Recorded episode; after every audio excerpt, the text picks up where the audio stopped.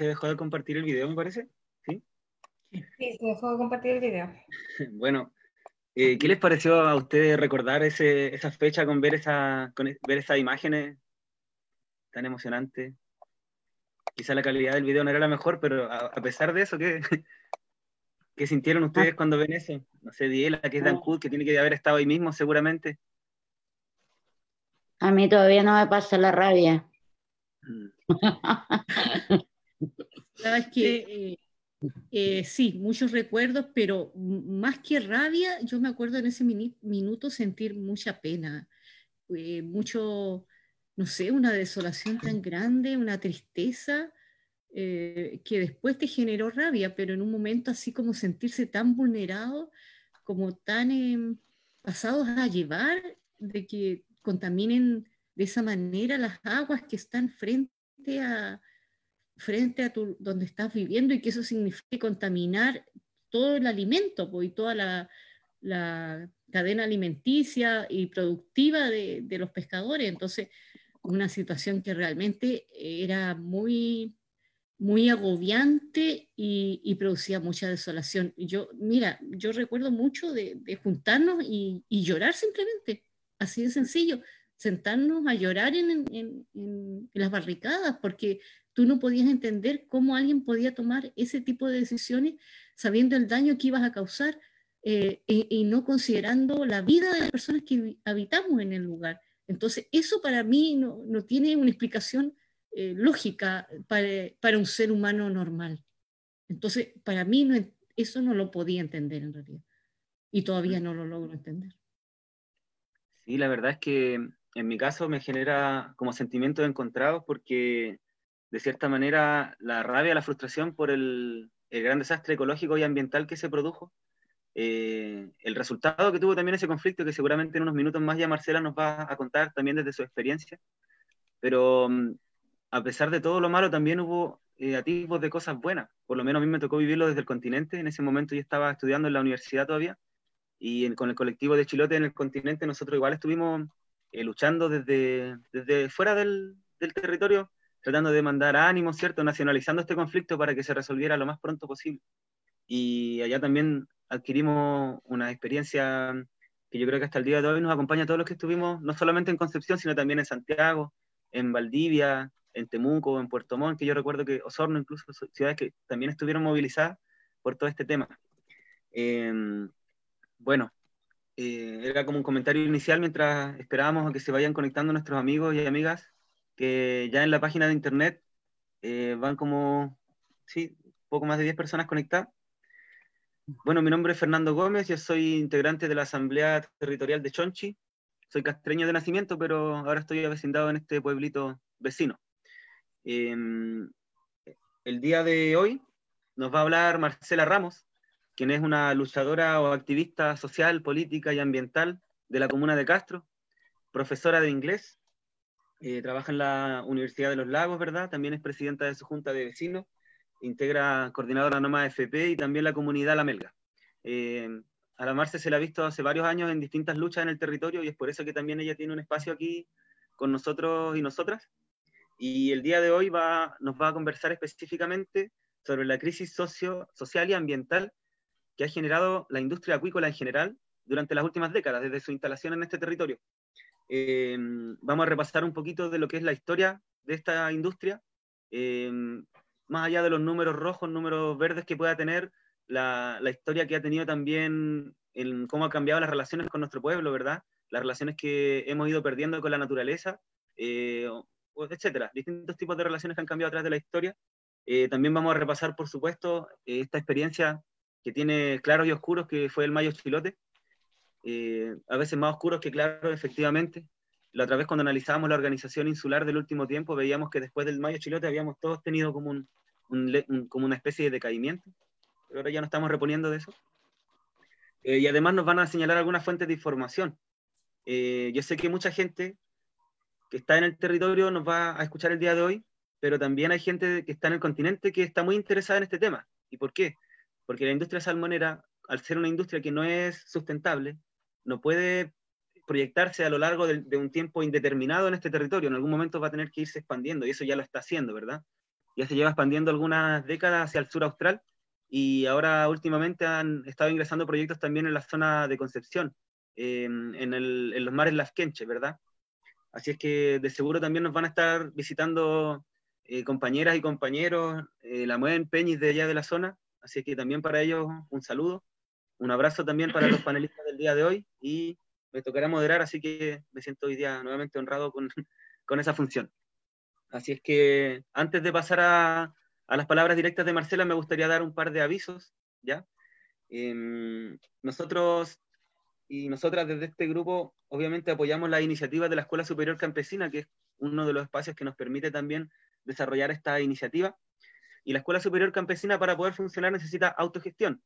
Y es por ello que están realizando una rifa donde los números salen mil pesos y ustedes en la misma página donde están viendo este en vivo pueden buscar información sobre cómo comprar algún numerito. Eh, además, en Castro eh, se está desarrollando una campaña de la leña para poder ayudar a los vecinos que estén pasando momentos de frío y necesidad en estos minutos producto de la pandemia. Así es que a través del Instagram, Asamblea Social de Castro, se puede buscar información sobre cómo aportar. Por último, si no tiene dinero y es de Castro, puede poner un palito de leña. ¿ya? Hay maneras diversas de aportar. Y contarles también que el día de mañana nosotros en Chonchi vamos a repartir la leña que ya juntamos como asamblea. Eh, pudimos comprar 10 metros de leña, 10 vales de gas, seis sacos de papas y mañana los vamos a ir a repartir a una veintena de familias de la zona, gracias a los aportes solidarios del mismo pueblo chilote y también de otras partes, que siempre ha estado con nosotros. Em, por último, eh, si alguna compañera de la Escuela Superior Campesina quisiera contarnos la actividad del domingo, un, uno o dos minutitos y luego, Marcela, ya empezamos con toda tu exposición. ¿Quién se ofrece de la la escuela para contarnos la actividad que tienen el domingo, porque están de aniversario, están de cumpleaños. Sí. Hola a todos y a todas, ¿cómo están? Espero que se encuentren muy bien, compañeros y compañeras. También la gente que nos está viendo. Eh, contarles que el día domingo 23 de agosto eh, vamos a estar celebrando nuestro quinto aniversario como escuela eh, de currículum autónomo y autogestionada, como bien contaba Fernando y ya son, es el quinto año de funcionamiento de, nuestra escuela. Entonces, para nuestro quinto aniversario vamos a tener una charla con Jack Cholchol, Chonchol, perdón. Eh, él va a estar conversando con todos nosotros los estudiantes, profesores y amigos y amigas de la escuela eh, sobre los desafíos para una nueva reforma agraria, que son temas súper interesantes, necesarios para, mm, para, hablar sobre este nuevo Chile que queremos construir. Entonces invitamos a todas las personas eh, por este mismo canal del Facebook. Eh, vamos a estar transmitiendo a las 6 de la tarde, se pueden conectar y ver esta charla que va a estar súper interesante. Eso, cariños, y espero que sea una linda presentación la de hoy. Muchas gracias por la información, Carmen. Entonces ahora ya, sin más preámbulos, definitivamente, Marcela, entonces esperamos tu, presentación. Bueno, muchas gracias, muchas, muchas gracias y saludos a todos los que nos están mirando.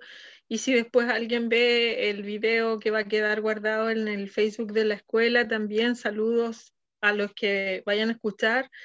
Eh, yo no soy una experta bióloga científica, perdón, y la información que, yo comparto con ustedes eh, tiene muchas, muchas fuentes. Em, así que igual si ustedes por ahí ven algún, algún dato que no les parece, eh, que, que, encuentren que es muy tirado a las mechas, de repente lo podemos conversar y lo podemos investigar con mayor eh, precisión voy a compartir con ustedes al final eh, una serie de links a algunos de los documentos en los cuales basé lo que yo estoy planteando hoy día. Es un recuento de lo que yo creo, lo que yo investigado y he em, recopilado en relación a fundamentar que la presencia de la industria salmonera en nuestro territorio es eh, la causante de una crisis social y ambiental y de un desequilibrio ecológico gigantesco que va a ser muy, muy difícil de recuperar. Eh, y que eh, esta, esta situación en la que estamos también tiene que ver con la constitución que nos rige hasta el momento que permite que este crimen ecológico que se comete con nuestro territorio sea posible. Entonces les pido igual si es que hay preguntas, las pueden, no sé, dudas, si algo que no, que, digamos hay alguna incongruencia, ustedes la plantean en, el Facebook y, lo podemos eh, corroborar. Voy a compartir una presentación para ordenarme porque suelo irme por las ramas, entonces necesito em, como ir eh, eh, siguiendo un, hilo. Em, como les digo, titulé esta presentación Crisis socioambiental y cultural en Chiloé, producto de la industria salmonera. Puse ahí a propósito una foto de las balsas salmoneras en la Patagonia, eh, para mostrar que no, no, es una industria que está pensando en expandirse, sino que ya está eh, inundando eh, los lugares más limpios, más prístinos de nuestro territorio, en fiordos que no tienen capacidad de recuperación y produciendo un desastre ecológico de magnitudes gigantescas la Patagonia nuestra o la Patagonia del sur de América es uno de los pocos lugares que está quedando limpio, pero ya podríamos decir que no es así porque ya cuenta con cientos de centros de crianza de salmones. Bueno, vamos en orden. Ya me estaba yendo por las ramas otra vez. Eh, un poco de historia. Yo era chica en la década de los 70 y mi familia eh, fue invitada a Curaco de Vélez, a la casa de un gringo, a ver una piscicultura. Le tiramos, le tiramos comida a los pescados y vimos cómo saltaban. 75, 76, la verdad es que no, no recuerdo muy bien.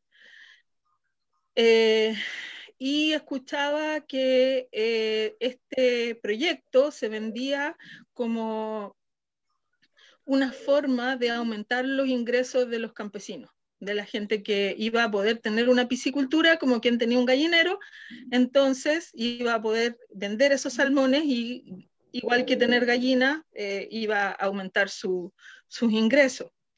Al principio así fue, parece que algunos invirtieron, algunos pequeños eh, empresarios o campesinos invirtieron en hacer piscicultura, pero finalmente esa etapa fue simplemente un experimento para ver si los salmones sobrevivían en nuestro territorio y como lo hicieron, bueno, vinieron las grandes empresas y acapararon todo el negocio em, pidiendo estas concesiones de mar, eh, el Estado les, cede a, a precio de huevo el uso de nuestro mar y se empiezan a instalar las balsas de crianza en los lagos, en los ríos, bueno, en el mar, y luego vienen las instalaciones de las plantas de proceso. Esto va eh, fomentado, soportado eh, por eh, subsidios estatales gigantescos al, empleo, seguros, cada vez que se muere un pescado, una salmonera recibe un seguro, un dinero por un, un, seguro, y luego, como para la guinda de la torta, eh, viene la ley de pesca a cerrar este círculo vicioso de producciones de salmón eh, a bajo costo y con la materia prima eh, para el alimento del pescado entregada por la industria pesquera.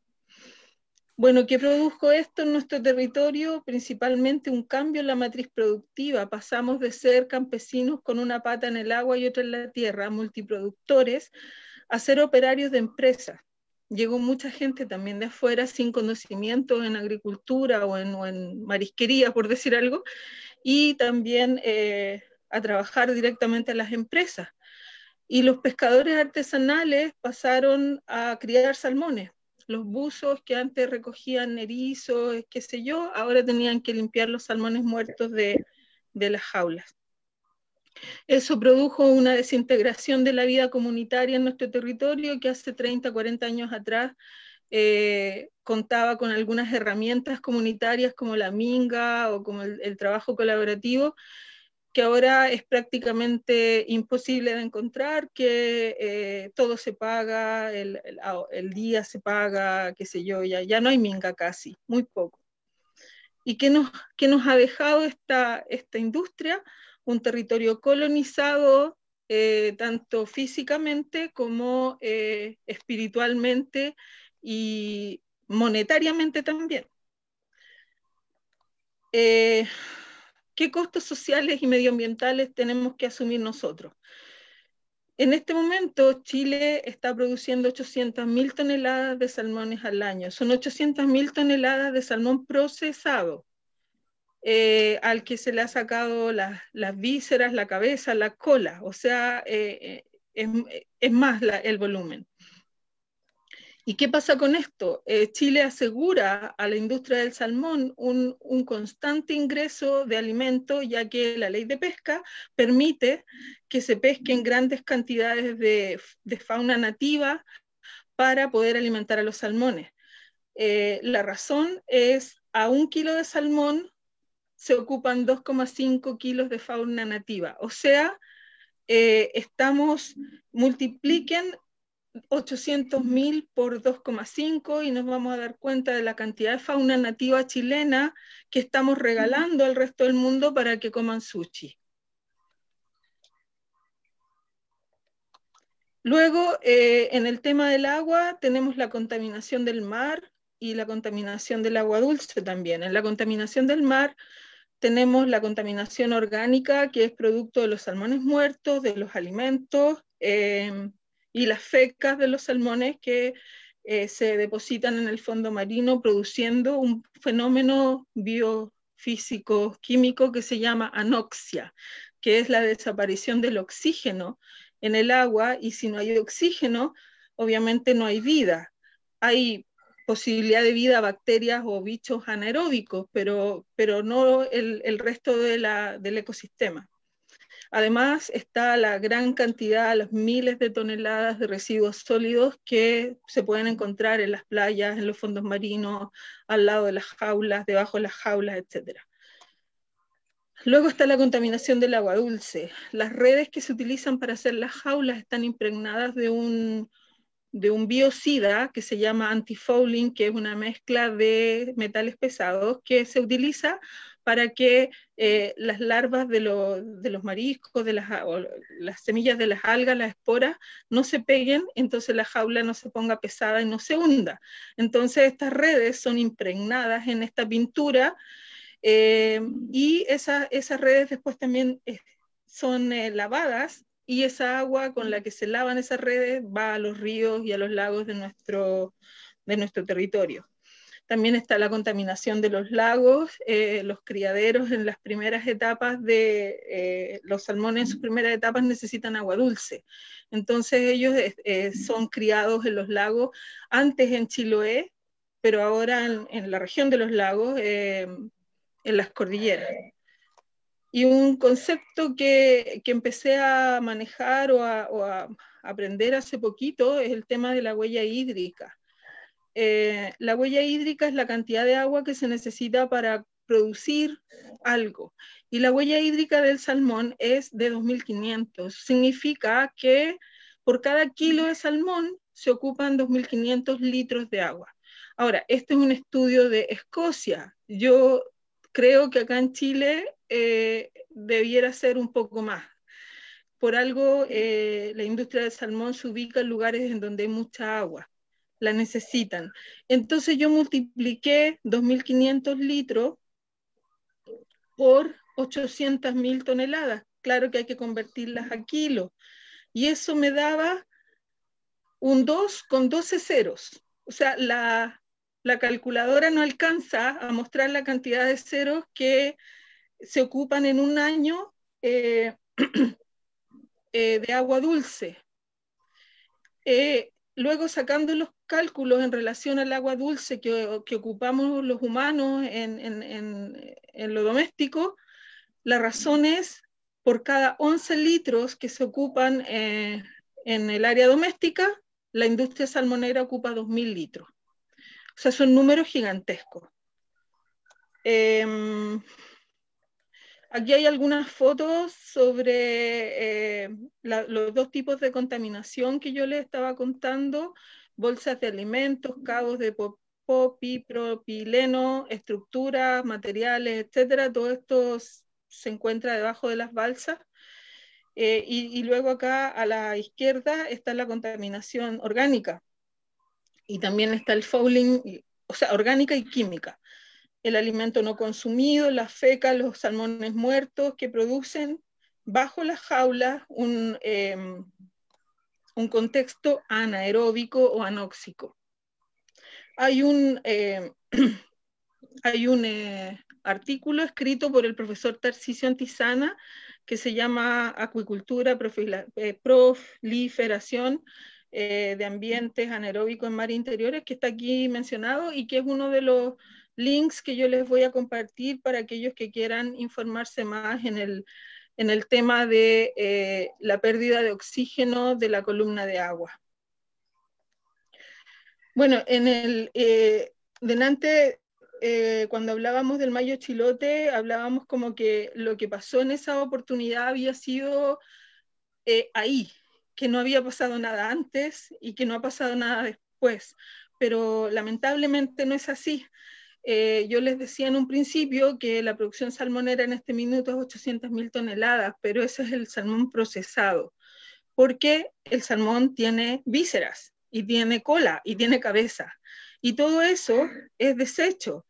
La mayor parte de eso se va a, alimento de pescado, porque al, salmón lo alimentan con sus propias vísceras, eh, transformadas en harina de pescado.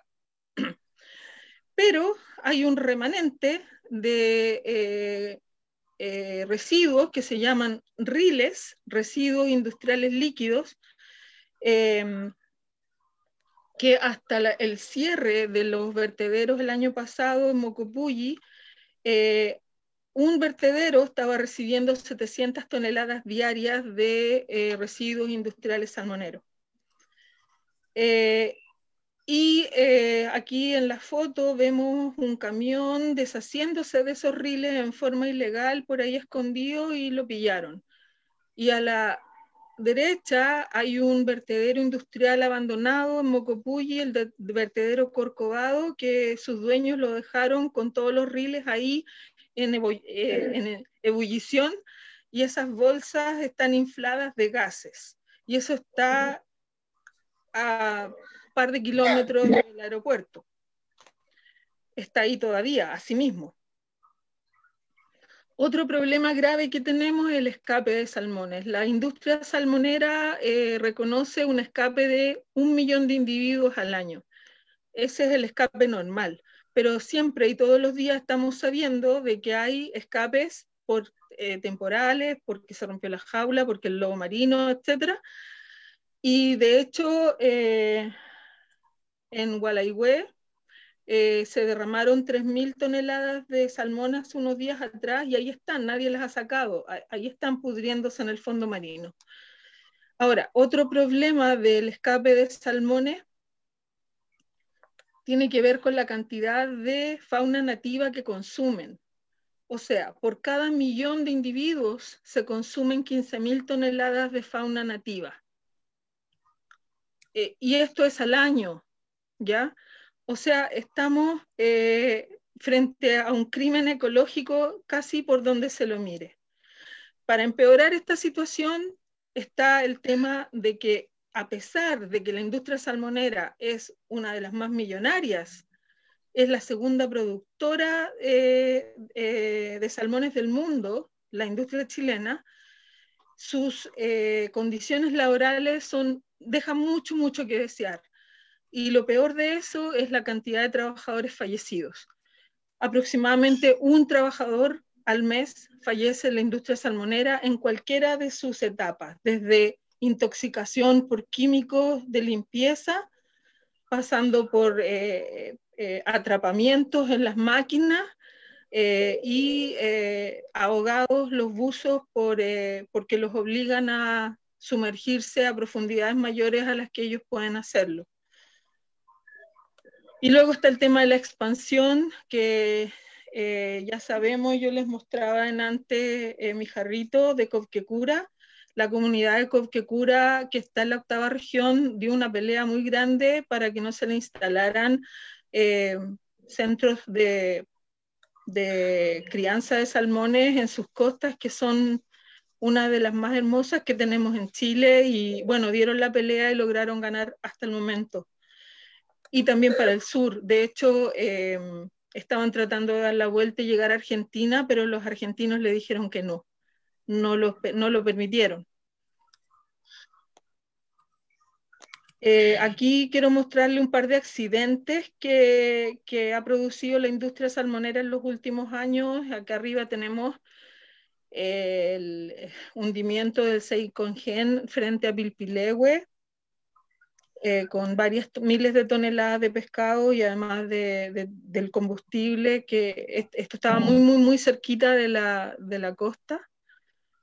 Ah, aquí a la, a la derecha, eh, hace un par de años un camión se dio vuelta con varios litros, miles de litros de antifouling que fueron derramados al río Trainel y llegaron al lago Huillinco.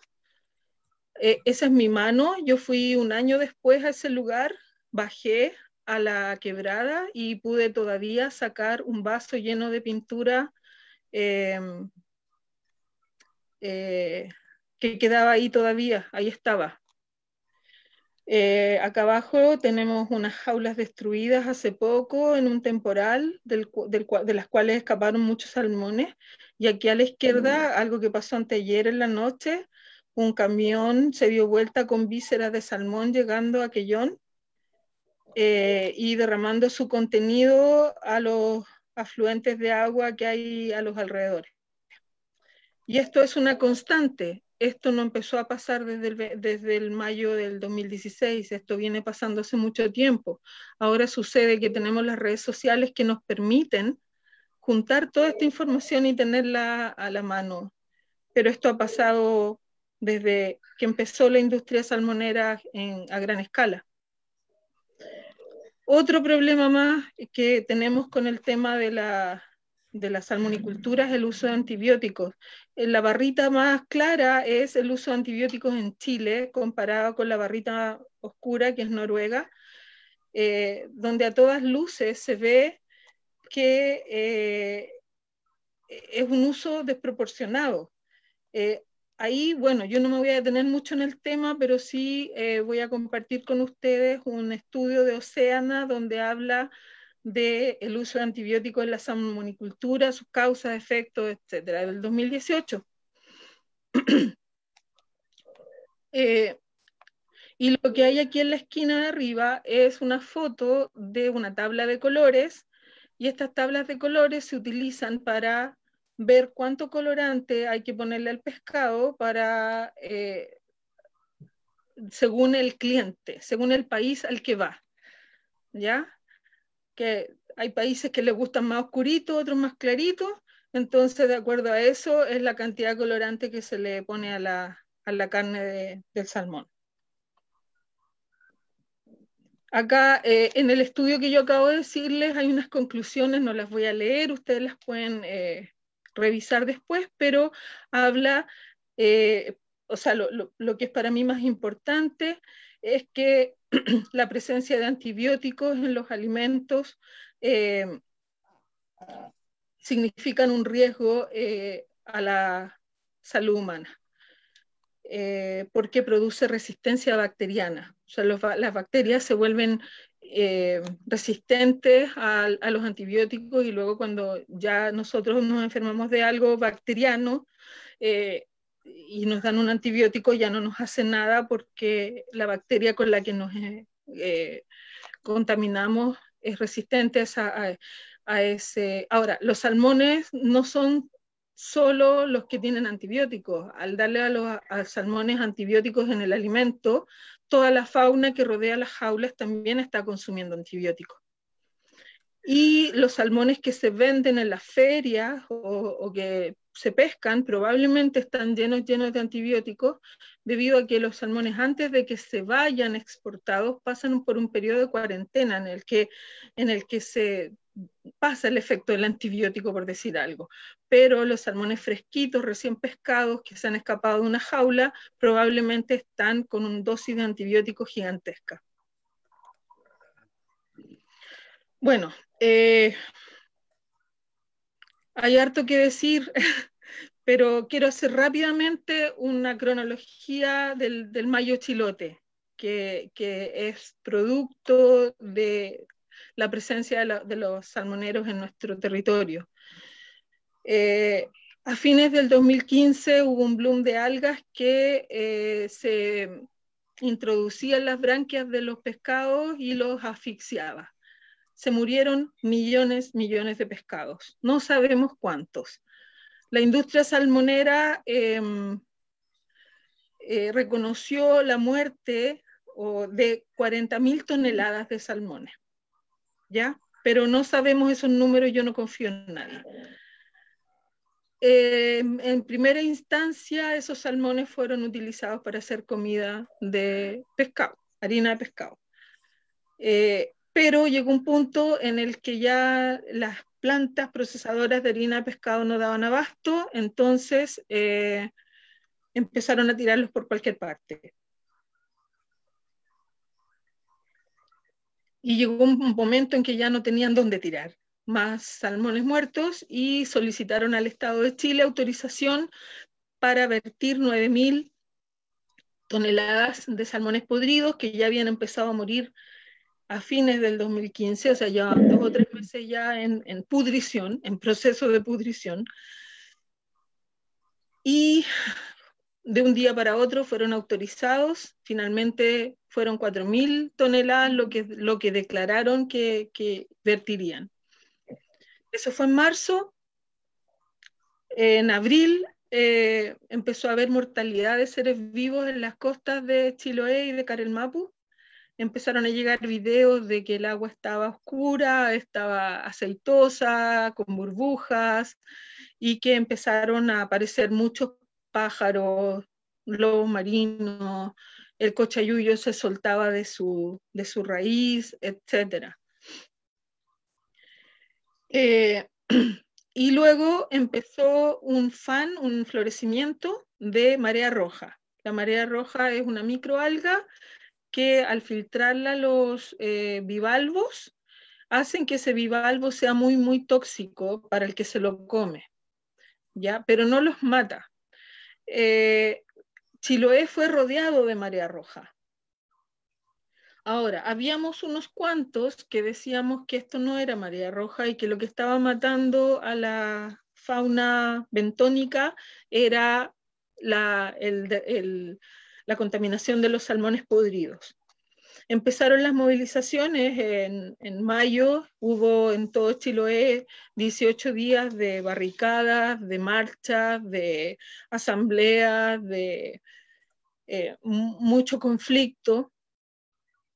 Entre medio hubo un bloqueo de camioneros que yo la verdad nunca entendí por qué ellos eh, luego ya con el tiempo he ido entendiendo que los camioneros se meten cuando una crisis tiene que eh, agudizarse para que se resuelvan más rápido. Eh, ¿Y qué fue lo que pasó ahora en, octubre, en noviembre aquí en Chiloé? Bueno, estas movilizaciones que estaban divididas entre gente que quería su medio ambiente y, y personas que estaban peleando por sus puestos de trabajo, fue intervenida por el gobierno en ese minuto de Bachelet a través del el subsecretario de Pesca, Raúl Zunico, Adolfo Alvial, en ese momento director de Corfo y también eh, antes había sido gerente de INSAL y gerente de Marine Harvest, y Luis Céspedes, que era el, el ministro de Economía, y la CUT en Chiloé, que intervino y manipuló la las movilizaciones hacia eh, hacer creer a la opinión pública que este era un problema de pescadores, que el resto de la comunidad no tenía nada que ver, que no era un problema medioambiental y que los salmoneros no tenían nada que ver con lo que estaba sucediendo. Bueno, lo ganaron, lograron hacer eso, lograron eh, desmovilizar a Chiloé ¿Y qué obtuvieron ellos? Bueno, obtuvieron muchos bonos, viajes. Ahí yo estoy mostrando una foto de varios de esos dirigentes en Japón, un, tiempito después de, la, de las movilizaciones, eh, como premio a, su, a, su, desempeño. ¿Con qué nos quedamos? Con eh, un aumento en el precio del salmón y de nuevo Chiloé más, más contaminado.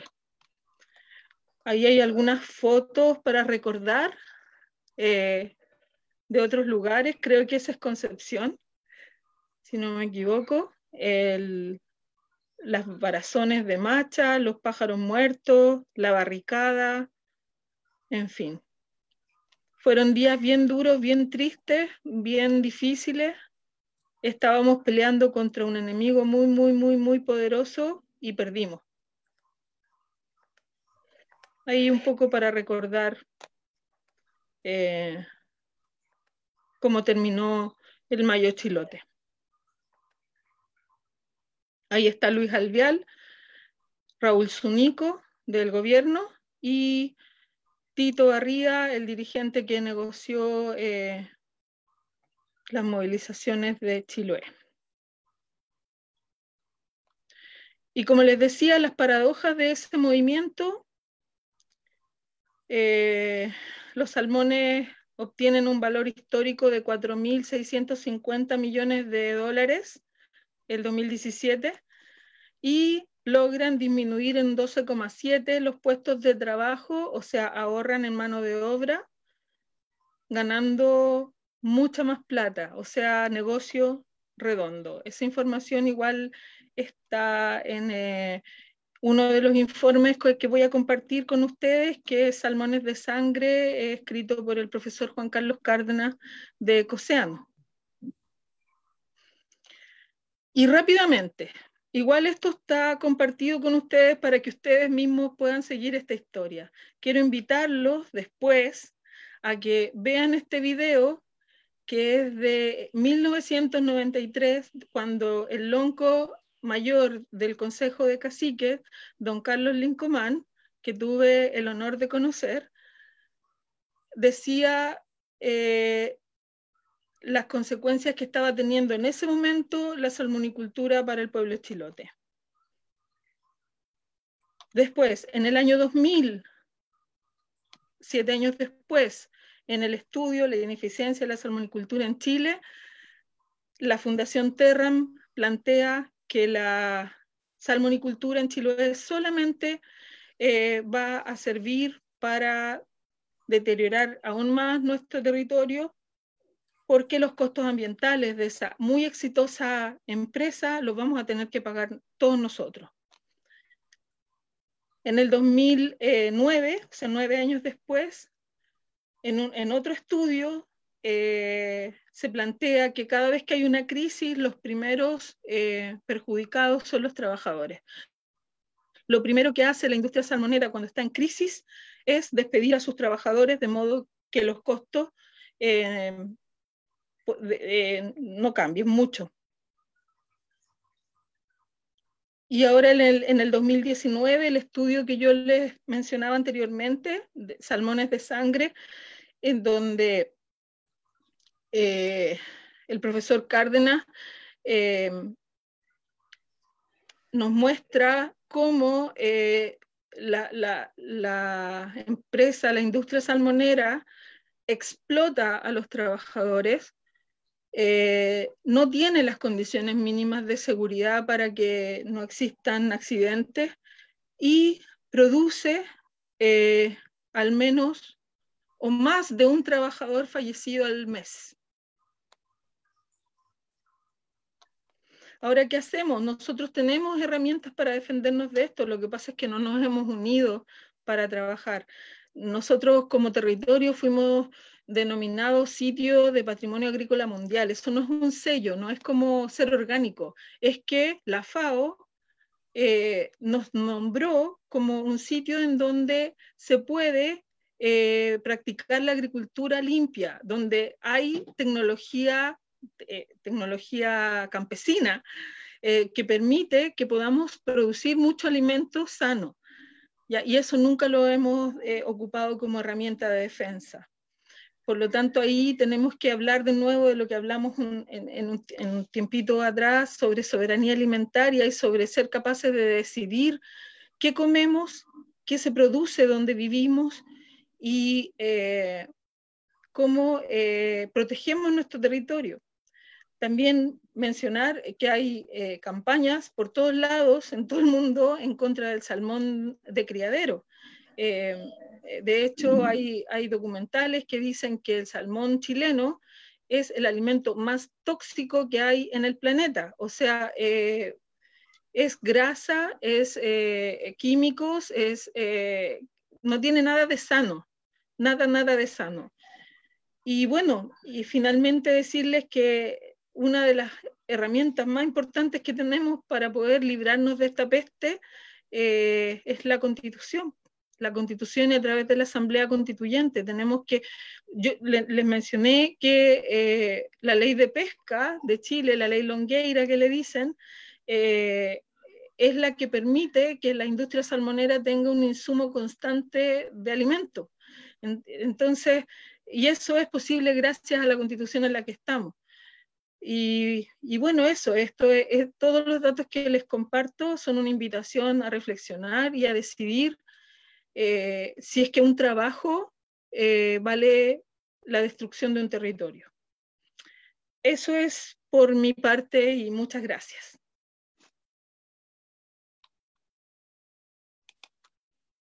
Muchas gracias, Marcela. Em, hay que destacar el tremendo trabajo que tiene que haber implicado eh, reunir todos eso, esos antecedentes e hilarlos de una manera tan clara como tú lo expusiste. Me llama la atención la humildad con la que hablaste al comienzo diciendo que tal vez no manejabas tanta información, pero después nos sorprendes con esta con este cañonazo de información que nos llega a todos hasta la médula, yo creo, porque estamos hablando de nuestro territorio, de nuestro maritorio, nuestra gente, y es doloroso realmente eh, escuchar lo que tú nos estás contando. Yo quería hacerte una pregunta específica en torno al, a uno de los resultados que tuvo el conflicto del Mayo Chilote. Desde la vereda que me tocó vivirlo a mí, que fue como les había mencionado en un comienzo, cuando estaba rellenando un poquito, em, que fue estar en, movilizándome como chilote en el continente, cuando estaba estudiando. Nosotros dentro de todas nuestras conversaciones en torno al, foco que debía tener esta lucha, estábamos eh, por priorizar que en el fondo la crisis no la pagaran los trabajadores y trabajadoras de la, de la industria y, trabajadores de la pesca artesanal, ¿verdad? Alguera, etcétera, sino que la pagara el gobierno, los empresarios como corresponde.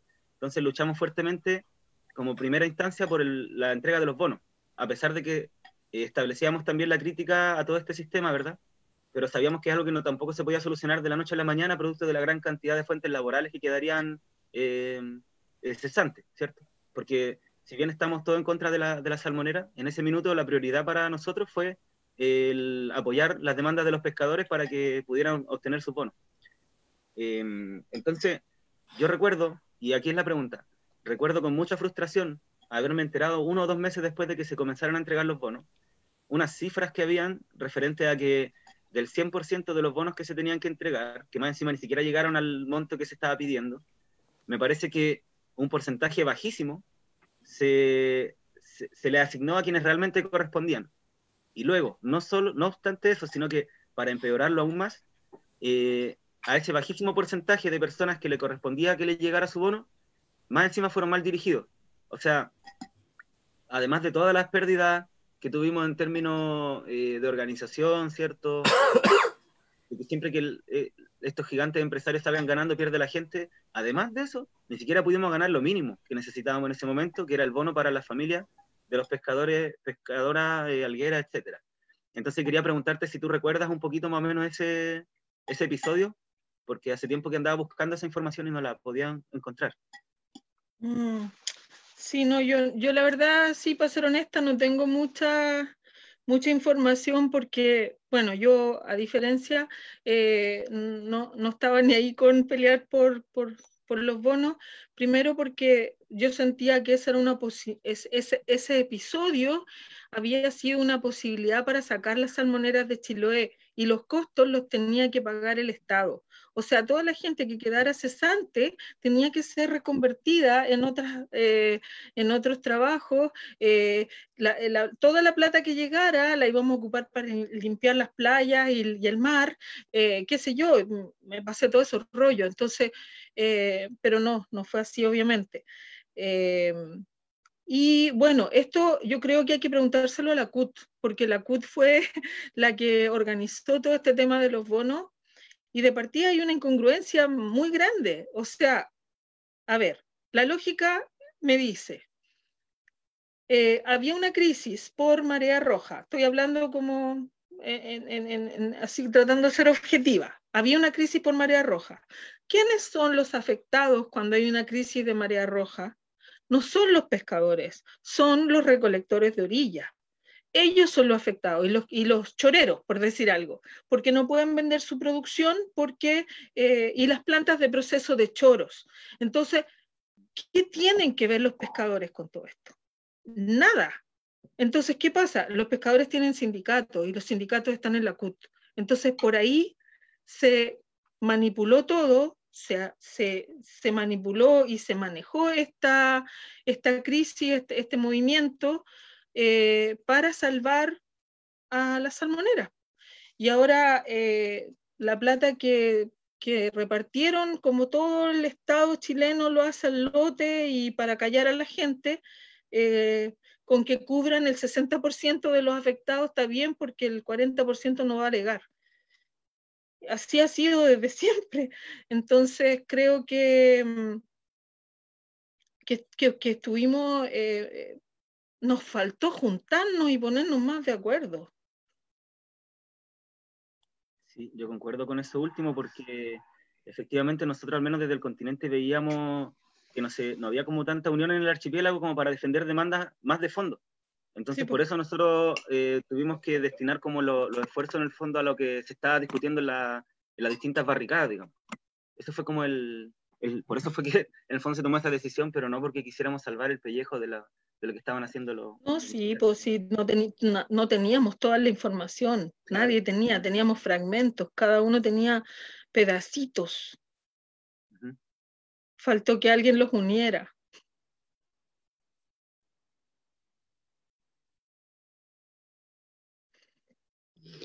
Y lo otro, y lo otro es que con el tema de los pescadores, como decía la Marcela, y el tema de la marea roja, obviamente lo que menos les afectaba eran a los pescadores y eso nosotros, una parte de nosotros lo teníamos clarísimo. Eh, y por otro lado, los pescadores en sí no, no se estaba favoreciendo, ni eran los pescadores que salen a pescar un kilo de robalo o de pejerreyes, no eran los pescadores que venden los pejerreyes por docena. En realidad, quienes se tomaron el movimiento y empezaron a, pelear como pescadores, como gremio, fueron los armadores, que son los que tienen no sé cuántas lanchas que están a pasito de ser pescadores industriales. Y, claro, a ellos les convenía y les convino inmensamente porque se pusieron a, a negociar el salmón chinoy eh, más pesca de merluza y más no sé qué, cuando en realidad la otra parte, los que estábamos del otro lado, estábamos peleando por el bienestar, sí, pero de los algueros, de la viejita que vende las navajuelas por plato, de que ya no podía mariscar y no podía ir a vender a las ferias. Eso era una parte y lo otro que nosotros defendíamos que eran como gran parte de, las comunas y de las islas de Chiloé que estábamos concentrados, la mayoría en Castro, bueno, no, no la mayoría, pero habían dirigentes de todos lados, eh, era esa parte y lo otro era la contaminación. O sea, ¿qué pasaba? ¿Cuál era la respuesta que nos daba el Estado por habernos contaminado? Porque también se hablaba y hemos hablado y seguimos hablando de lo mismo, de que, claro, podemos estar en contra de, la, de las salmoneras, pero también hay mucha gente que trabaja ahí, mucha gente que trabaja en las plantas de proceso, ¿Y eh, qué va a pasar si se va, se va la industria salmonera? La responsabilidad del Estado con permitir una, una industria con bajos niveles de fiscalización y una serie de cosas. Porque esto no lo hacen en Noruega y hay empresas noruegas acá. Entonces, en Noruega no se contamina indiscriminadamente los mares como se contamina acá. Entonces, ¿quién se lo permite?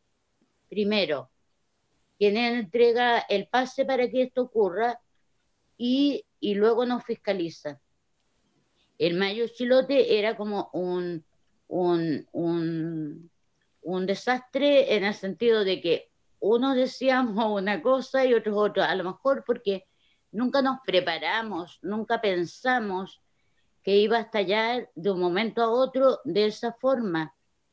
Y claro, estaban, como dice la Marcela, los que estaban interesados en la negociación, porque siempre ocurre, que estaban más preparados que la gente que realmente estaba siendo afectada por eh, un tema económico, el caso de los algueros y de, los, de las mariscadoras y mariscadores, y eh, el otro lado que, es, que vio la oportunidad y agarró al tiro la dirigencia y se pusieron a negociar cosas que a ellos les servían, no lo que a nosotros nos importaba, no a lo que a la mayoría de los chilotes les importaba y nos importa, porque sería que la regulación de la, de la industria eh, el que a la gente que se quedó sin nada se le pagara los bonos, pero los bonos se le pagó a los armadores, ni siquiera a los pescadores, como, como digo, a los pescadores que van a sacar pejerreyes y los venden por docena.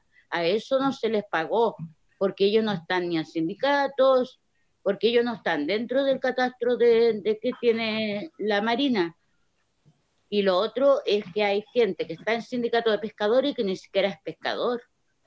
Y eso ocurre y, se ve acá, por, en, en, Curaco, por ejemplo, yo sé de personas con nombre y apellido que jamás han ido a pescar, pero están en sindicato de pescadores porque venden sus cuotas, porque tienen una serie de beneficios y se los pasan y se los venden a los armadores de pesca. Entonces es todo un tema, o sea, está la industria salmonera por un lado y están los otros que son los aprovechados, que generalmente son armadores. Sí, bueno, yo ahí decir que, un segundo, segundo, de ahí decir que está más que claro y hace mucho tiempo que la industria salmonera financia a la política en Chile también. Eh, entonces, no es, que, no es que sean distintos, o sea, eh, si por ejemplo el tipo este, Adolfo Alvial, que fue nombrado eh, mediador entre la comunidad movilizada y el gobierno, eh, había sido gerente de Marine Harvest. O sea, es la misma gente que se va dando vuelta de un lado para el otro. Cuando no están en el gobierno, son directores de empresas y cuando están en el gobierno tienen cargos estratégicos. Entonces, tienen eh, información privilegiada y, y yo lamento decir que creo que fue un conflicto bien armado que, no fue algo tan espontáneo. ¿Quisiera decir algo, Fernando? Sí, dale, Jorge. Sí. Eh, mira, eh, concuerdo un poco con lo que dijo Marcela y, Olga. Este, este movimiento, eh, con el correr del tiempo, nos hemos dado cuenta que fue muy, muy mal manejado. fue hecho más que nada con puro entusiasmo y, y pura voluntad, nos faltó más eh, eh, profundizar en, los temas. Eh, el, tema, por ejemplo, del bono, por el cual nosotros siempre estuvimos en, desacuerdo, sucedía lo que poco comentaba Olga, que, que los más afectados en el, tema de la, de la contaminación eran los, los pequeños algueros, recolectores de orillas, y que ellos era muy difícil darle el bono porque no estaban em, sindicalizados, no estaban en ningún registro. De hecho, algunas municipalidades em, eh, trataron de, de em, como de eh, unificar, o sea, de institucionalizar a, esta, a este grupo de personas eh, donde ocurrieron distintas formas de corrupción y como decía Olga, gente que no era nunca eh, pescadora de orilla se inscribió, qué sé yo. Y, el, y, el, y, es verdad eso de, lo, de los armadores, porque incluso en, en, el, en, el, grupo de negociación que, que, que, que comprendía la, la, asamblea que trató de ser provincial, pero alcanzó a, a unir algunas comunas, habían armadores. Y, y, yo, como fui parte de ese, de ese proceso, vi cómo ellos eh, negociaban sus intereses, cuotas de pesca, qué sé yo, lejano al, al, al problema en, en, en, su realidad, que era la, la, la contaminación. Y, pero yo creo que eh, es un, el, el, el, movimiento del Mayo Chilote eh, eh, nos arrojó varios eh, aprendizajes en cuanto a cómo, cómo enfrentar nuevamente un movimiento, porque a pesar de ser, haber sido un movimiento sumamente grande, de que movilizó cualquier cantidad de, de personas, yo me he dado cuenta que en, en, en, términos generales en el país está invisibilizado, ¿no? Cuando se habla de, de todos los movimientos que han ocurrido en los últimos 10 años, para explicar el, el, el estallido de, de, octubre, de octubre bien digo, eh, se hace un catastro de todos los movimientos y en el 2016 no aparece el Maya Chiloto en los estudios que hacen los, esta gente especializada en sociólogo, antropólogo, qué sé yo. Entonces es un movimiento que lamentablemente, y, como, y lo digo con pena porque nosotros nos sacamos la mugre durante casi 15, 16 días y no surtió ningún efecto, más que a nosotros mismos como experiencia y, y como eh, forma de, de, lucha que podamos tener de aquí en adelante, pues siempre hay que tomar al medio chilote como una experiencia de la cual podamos ir eh, aprendiendo.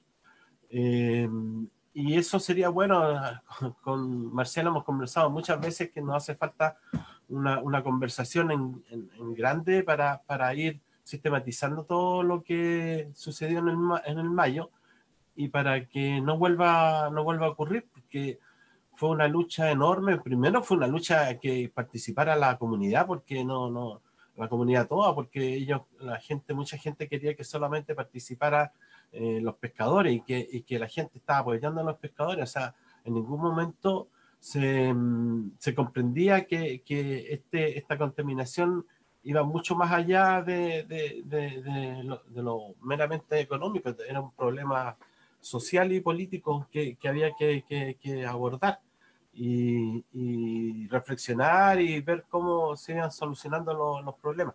Nos pilló bien mal parados, como decía al principio, con, con mucho más entusiasmo que, con estrategia y, y, tácticas como para ir, ir logrando el, el, lo, los objetivos que no hubiésemos preparado. Pues, y es una pena que un movimiento tan grande eh, haya desembocado en, esto, en, lo que nosotros llamamos, los que estuvimos ahí, en una tradición eh, con nombre y apellido. O sea, esta, tradición tiene, tiene personas y, grupos y partidos políticos bien definidos que, jugaron en contra de la población. Eh, así que igual eh, tener eso como, como, como en un posit conversar sobre este tema y, y pedir eh, cabezas también. O sea, que hubieron gente que, que, jugó para que esto no, no, no, sucediera. Tremendamente interesante esa reflexión de que en el fondo tomarlo como experiencia para prepararnos ante la eventualidad de que vuelva a suceder algo así y para que no vuelva a pasar lo mismo. Eh, eh Janet, ¿quiere comentar algo? Y yo también sí. después, Fernando agradecer a Marcela, súper clara y fuerte su exposición, un problema que todos conocemos en forma personal muy directamente, porque también yo trabajo prestando servicio a la industria salmonera y vivo en realidad de eso también muchos años vinculada a eso, obviamente no prestándole ropa, y fui parte del, del proceso del movimiento Chilote también en Chiloé, acá en la isla de Quinchao y también vimos cómo de repente aparecieron algunos negociando cuando no teníamos ni claro qué era lo que estábamos pidiendo todavía porque no se había resuelto nada. Pero mm, fue triste en ese momento tal vez ir como hermanos a llorar a nuestras casas, porque yo siempre sentí la sensación de que cuando, cuando se contaminó Chiloé por la industria salmonera, porque de verdad fue cuando ellos vertieron sus salmones, que se aceleró el proceso de, la, de todo lo que fue el envenenamiento de las aguas. En realidad no sé científicamente cómo se tendrá que definir eso, pero eso fue lo que todos vivimos y sabemos. Eh, fue como que nos hayan contaminado nuestra madre. Eso fue así. Y fue así hasta los días de hoy en que es muy difícil que, no sé, yo tengo un hijo de, de 9 años, a la Minervita que tiene 19, y no es tan fácil que vayan a comer mayas directamente en, la playa, por ejemplo, o chorito o almeja, sin la certeza de saber que no están contaminados. Entonces, en realidad, yo creo que todos los chilotes sentimos que se nos envenenó nuestro mundo, nuestro mar, nuestra madre, y todos salimos a la calle desesperados, llorando, porque sentimos eso pero pasó el quiebre en un momento en donde obviamente aparecieron distintos intereses políticos cuando vieron que teníamos a Chiloé ardiendo en llamas. Y obviamente empezaron los partidos políticos, ¿no es cierto?, a liderar y a negociar y a llevar a algunos dirigentes de por medio y por adelante. Pero había una inmensa cantidad de chilotes ahí que yo creo que están hoy día y que son parte del territorio y que fueron silenciados, que fuimos silenciados y volvimos a nuestras casas a llorar como cuando vas a entierras a tu madre y vuelves, vuelves del velorio en realidad. Y estuvimos y estamos todavía hoy día, yo creo, en un velorio, pero despertando también. Eh, despertando, yo comparto ahí, por ejemplo, em, lo que también dice Olga o eh, Jorge, en donde también nosotros tenemos que sentarnos primero como chilotes a conversar, ¿no es cierto? A crear un espacio en donde se pueda porque este, hoy día es por, por el boom de alga, mañana es porque llegaron las mineras, pasado mañana va a ser porque el turismo sobrepasó los recursos que teníamos para explotar, ¿no es cierto? Ah. Pero el capitalismo se presenta de una o de otra manera y todos lo sabemos. Entonces yo creo que ahí nosotros como chilotes también tenemos que estar preparados y el Mayo Chilote fue una experiencia súper clara. Yo creo que nosotros tenemos que de ahí tomar lecciones y aprender qué es lo que no, lo que no tenemos que volver a, a, a, los errores que no tenemos que volver a conversar y en eso yo creo que los asambleístas, la gente que no pertenecemos mucho a, partidos políticos o que no estamos metidos en el sistema político de este país porque sabemos que ahí se negocia con Dios y con el diablo, en realidad frente no podemos dar un paso atrás porque muchas veces también lo damos para para que otros dirigentes eh, aparezcan en, y no estemos los que nos jugamos en la calle nomás. Pero yo creo que ahí es donde nosotros también como participantes sociales tenemos que hacer eh, un mea culpa y decir, oye, a lo mejor eh, la negociación tiene que, en donde nosotros también tenemos que estar presentes. Porque yo creo que analizando los problemas, creo que fue uno de nuestros problemas, al menos fue lo que pasó acá en el Chao. Nosotros lo vivimos, hicimos el fuego todos los días, todas las noches, amanecimos unos cuantos haciendo el fuego, pero ni sabíamos quién era el que andaba negociando, ni sabíamos que había una negociación, porque nos habían dado ni la instancia de conversación. Cuando llegaron con cartas y nos leyeron delante de todos que ya estaba todo listo.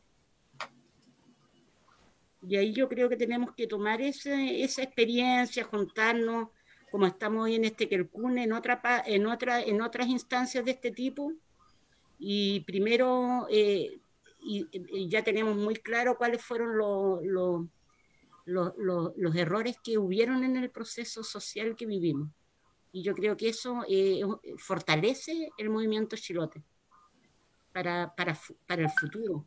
Yo lo veo muy, muy grande porque fue algo, o sea, yo jamás hubiera imaginado que vecinos que jamás han salido por nada a la calle, de verdad, andaban con nosotros eh, gritando gritando en la calle. Entonces yo creo que cuando se toca Chiloé es otro sentimiento. Y ahí nosotros tenemos que estar preparados porque de verdad no podemos dejarla pasar de nuevo. Vamos a dejar la palabra para Diela, Y mira, más que nada yo, bueno, felicitar a Marcela porque lo encontré que estuvo en realidad muy potente su presentación, muy clarita. Em, gracias Marcela, fue un esfuerzo bastante memorable. Em, igual aclarar algunas cosas respecto de que se dice que, bueno, quiénes eran en realidad los perjudicados. Em, yo pienso que estábamos todos perjudicados, independientemente de que no hayamos sido nosotros pescadores, ni mucho menos. Y tampoco eh, situarlo solamente a, los bacheros o, o, los, que trabajaban con los mariscos en este caso, porque la gente no tenía zarpe, los pescadores que pescaban robalo, no tenían zarpe, no había autorización de zarpe para ninguna embarcación, porque estábamos rodeados de marea roja. Entonces, todos los pescadores que tenían en pequeñas embarcaciones estaban en la barricada. Yo tengo eh, gente conocida que sus papás estaban ahí que no recibieron un peso después ni antes y después no pudieron trabajar durante mucho tiempo porque no tenían autorización de SARPE. Entonces, nosotros no podíamos comer pescado. Dentro de nuestra dieta, eh, uno come pescado, vive en un, en un lugar donde se supone tú puedes comer marisco fresco, saludable, y simplemente nunca más. Yo creo que tardé ocho meses en volver a comer pescado o marisco y con temor, con miedo, así como decía Janet, no teniendo claridad que si en realidad no es, inocuo, ¿te fijas? Entonces, eh, la situación eh, trasciende, digamos, al, daño eh, directo, sino que trasciende a toda la población, a lo que significa la alimentación para la población. Incluso todo lo que significa los cultivos que están cerca de, las zonas de, pesca, porque con la contaminación que fue tan grande con todo esto, vararon, acuérdense que en Mar Brava, en Mar Brava salieron las machas, estaban muertas ahí en, la arena, aves muertas incluso. Entonces fue una, cosa así como de terror en, realidad lo que ocurría no, no, tú a cada rato nos salías del asombro de, lo que seguía ocurriendo después de que lanzaron los salmones al mar. Entonces, em, la contaminación fue muy grave. Y independientemente de que cómo se hayan dado la situación, mira, en la práctica el movimiento fue tomado por los pescadores o por la gente que, estaba agrupada en sindicato y no dieron chance que nadie más entrara en esa discusión, así de sencillo. Eh, por más que se intentó, nunca se pudo lograr porque ellos simplemente no lo permitieron. Y de repente, claro, ellos tenían un, un, interés mucho más grande que nosotros porque nosotros no, dependíamos económicamente de eso, pero en la práctica igual teníamos un, un sentimiento que iba más allá de, de ese. Entonces, independientemente de eso, yo pienso que igual se recuperó el corazón de, los ciudadanos, el, del chilote, en el sentido de reconocerse y de poder entablar un diálogo con el otro, que puede ser cualquiera, que no, no significaba que era tu vecino, el conocido, nada, todo el mundo hablaba con todo el mundo y se lamentaba lo que estaba ocurriendo y, y, empezabas a comentar. La gente, yo me acuerdo que cuando ya no había combustible, eh, yo me iba a la barricada caminando, que eran como tres kilómetros, desde el centro de Ancud hasta donde estaba la última, que era arriba en la Chilola, casi saliendo hacia Castro. Em, y, y, cualquier vehículo te llevaba y decía, suba señora, y tú te ibas y te ponías a conversar. Eh, carabineros no era necesario que, no, no había ninguna, no había carabineros, no había nada, todo estaba siendo controlado por los ciudadanos y no era necesario la presencia de carabineros, es más, era molesta la presencia de carabineros. ¿Por qué? Porque los ciudadanos se autocontrolaban, es decir, había un control que era propio de la misma ciudadanía y había un, una empatía, un, diálogo, un, un, un enriquecer, digamos, lo que era la vida en comunidad que yo siento que de alguna manera eso se ganó, es decir, eso ahí hay un activo que nosotros no tenemos que menospreciar y decir perdimos, no, yo pienso que ahí ganamos y ganamos mucho. Hay que hacer un análisis igual, eh, pensando en todo lo que se ha dicho, igual concuerdo, pero yo pienso que igual hay que entender esa parte que me parece que, que, que hay que destacarla. Y además pensar que después de eso, yo, mucha gente con la que me he encontrado, fue otra la mirada, otra la conversación y ocho, el, la, el poder entender que estábamos los, dos, es decir, que recién nos situamos en el territorio y entendimos que este territorio lo cuidábamos entre todos, como que fue un aterrizaje forzoso para todos los que estábamos aquí. Entonces, yo siento que eso nos dio un empoderamiento que nunca lo íbamos a tener, porque no, no, no, no, habíamos confrontado frente a esa situación. Yo nunca en mi vida había estado confrontado en una situación donde el territorio que tú habitas está siendo envenenado por el Estado o con autorización del Estado. Te das cuenta para que otros viertan esos residuos. Entonces, pienso que dentro de todo ganamos harto como, como seres humanos y como comunidad. Pienso que ahí está nuestro, nuestro activo que tenemos que seguir sacándole brillo nomás. Eso. Muchas gracias, Diela, por el, matiz que planteas igual, em, para que no quedemos solamente con la sensación de derrota, ¿verdad?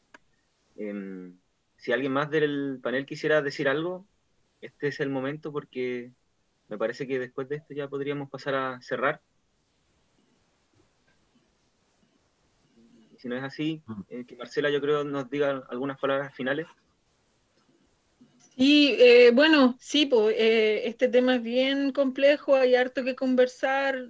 Yo, igual el tema del Mayo Chilote es otro capítulo más. Eh, recordar que está en nosotros recuperar nuestro territorio y lograr a través de lo que lo que podamos poner en la nueva constitución, los grados de autonomía que nosotros podamos tener para decidir sobre lo que sucede acá eh, y para el bien de todos, pues no solamente de los trabajadores de, los de la salmonera, porque no puede ser tampoco que un territorio completo esté secuestrado por trabajos para un grupo de personas, ellos no son los únicos que viven acá.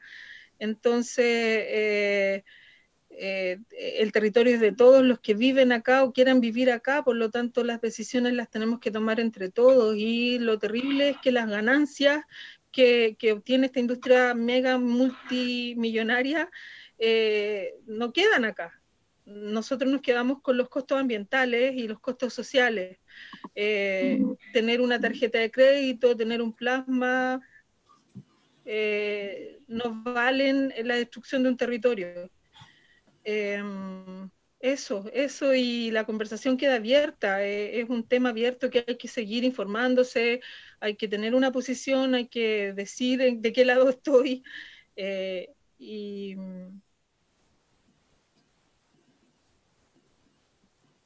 Se le cortó el audio a Marcela justo en el cierre.